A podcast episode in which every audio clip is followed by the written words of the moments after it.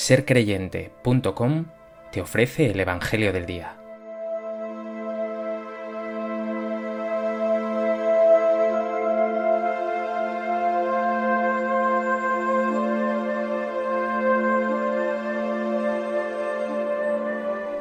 Del Evangelio de Lucas.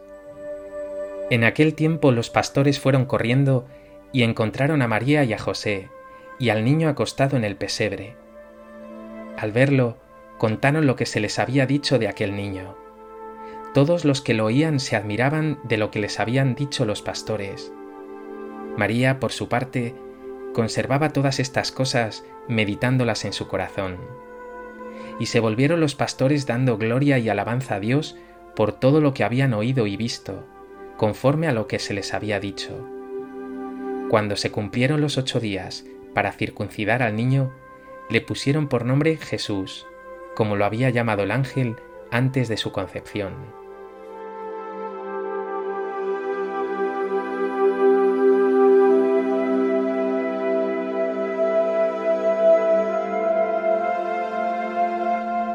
La Iglesia celebra en este día, el primero del nuevo año, la solemnidad de Santa María, Madre de Dios, la festividad más importante en honor de María, la Madre de nuestro Señor Jesucristo.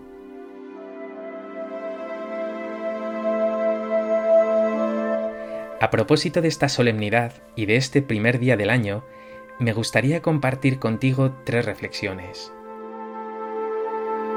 En primer lugar, conviene recordar que confesar a Santa María como Madre de Dios es una verdad de fe. Fue un hereje llamado Nestorio quien se atrevió a decir que María no era Madre de Dios. Por eso, en el siglo V, concretamente en el año 431, 200 obispos de todo el mundo se congregaron en la ciudad de Éfeso, ese lugar donde se cree que la Virgen pasó sus últimos años, e iluminados por el Espíritu Santo declararon, la Virgen María sí es Madre de Dios, porque su Hijo Cristo es Dios y acompañados por un gran gentío que los rodeaba portando antorchas encendidas, hicieron una gran procesión cantando, Santa María, Madre de Dios, ruega por nosotros pecadores, ahora y en la hora de nuestra muerte. Amén. No hay duda, si Jesús es verdaderamente Dios y María es Madre de Jesús, María tiene que ser también propiamente Madre de Dios. Qué maravilla y qué locura que Dios haya querido tener también una madre, pero a la vez qué locura de amor y de ternura. Así es nuestro Dios, increíblemente cercano, amoroso, tierno. Pregúntate, ¿te vas a dejar conmover por estas locuras de amor de Dios por ti?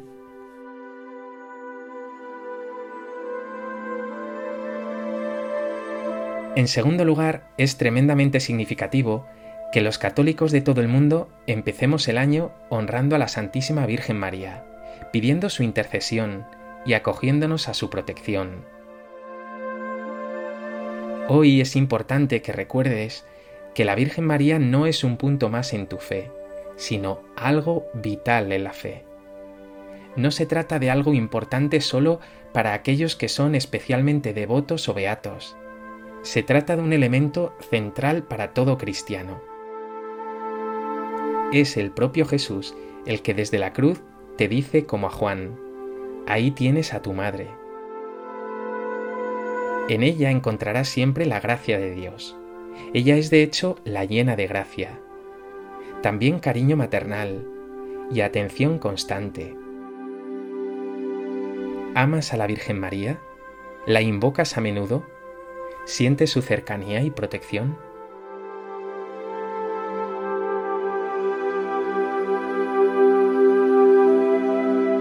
En tercer lugar, hoy es el primer día del nuevo año, una oportunidad magnífica para que te hagas muy buenos propósitos, y lo puedes hacer de la mano de la Virgen María. Muchos en nuestra sociedad hablan de ponerse en forma o aprender algo nuevo, hacer un máster estudiar un nuevo idioma? ¿Por qué tú no puedes pensar en poner en forma tu fe y aprender algo más del contenido de tu propia fe. Hoy te invito a que te pongas en forma con más oración, más momentos y de más calidad. También con más Eucaristía, no solo los domingos, también algún día de diario, en el que puedes pedir y dar gracias a Dios por algunas intenciones particulares. O con más formación, para comprender y transmitir mejor tu fe. Y siempre con más amor, a Dios primeramente, pero al mismo tiempo a tus hermanos, en gestos concretos de reconciliación y solidaridad. Y por supuesto, con más alegría, en tu corazón y en tu relación con tus hermanos.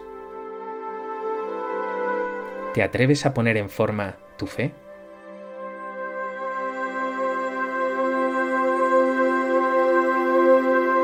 Pues que este Evangelio te lleve a poner a María en el centro de tu fe, porque donde está el Hijo, allá está también la Madre.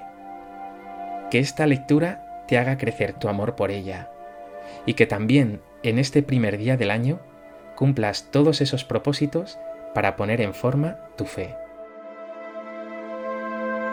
Virgen María, Madre mía Santísima, yo te bendigo por tu sí generoso, por tu fidelidad hasta el final, porque eres Madre de la Iglesia y Madre mía. Protégeme siempre, María, enséñame el verdadero amor y llévame siempre de tu mano hacia tu Hijo Jesús.